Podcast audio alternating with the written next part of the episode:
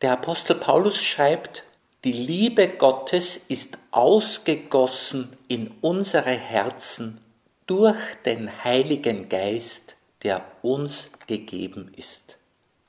Der Heilige Geist ist in uns. Wir sind Tempel des Heiligen Geistes. Gott selbst wohnt in uns. Und jetzt stellt sich die Frage, wie wird unser Leben ganz angeglichen an das Leben des Gottessohnes? Warum geht manches ein bisschen schleppend, zögerlich in unserer Verwandlung? Wir dürfen feststellen, dass der Heilige Geist nicht an unserer Stelle denkt, aber er möchte unser Denken leiten. Er möchte, dass wir in der Wahrheit bleiben mit unseren Gedanken, dass wir Gedanken der Liebe denken, dass wir Gedanken des Friedens haben. Also er möchte der Lehrer unseres Denkens sein. Denken tun wir selbst. Der Heilige Geist ist nicht unser Verstand, aber er gibt dem Verstand Licht. Der Heilige Geist ist nicht unser Gefühl, aber er schenkt uns die Freude, den Frieden, die Begeisterung.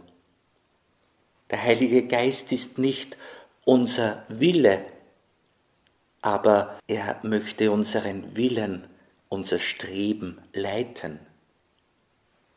Der Heilige Geist ist auch nicht unsere Disziplin, unsere Ordnung, aber er ist der Geist der Ordnung, der alles lebensfreundlich gestaltet haben will und dazu Licht, Animation, Inspiration, Motivation, Begeisterung gibt.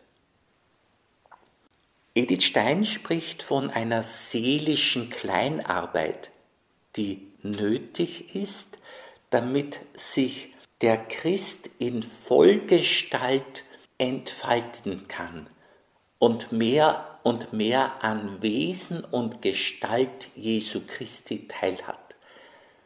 Diese seelische Kleinarbeit, Jesus sagt, wir sollen im Kleinen gute Verwalter sein, diese seelische Kleinarbeit heißt eben genau hinschauen, innerlich sehr achtsam sein und bedenken, dass unsere kleinen und großen Entscheidungen wie Samenkörner sind, die ins Erdreich gelegt werden. Anfangs merken wir vielleicht noch nicht, welche Pflanze, welche Frucht daraus kommt, aber später schon.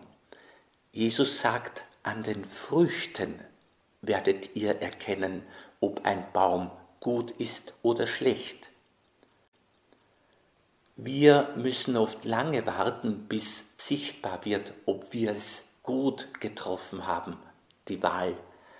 Aber im Herzen können wir schon spüren, habe ich Frieden, habe ich Freude, habe ich innere Freiheit, habe ich Liebe dann kann ich sagen, ich habe ein gutes Samenkorn hineingelegt ins Erdreich meines Lebens durch die Entscheidung, durch das Wort, durch die Tat.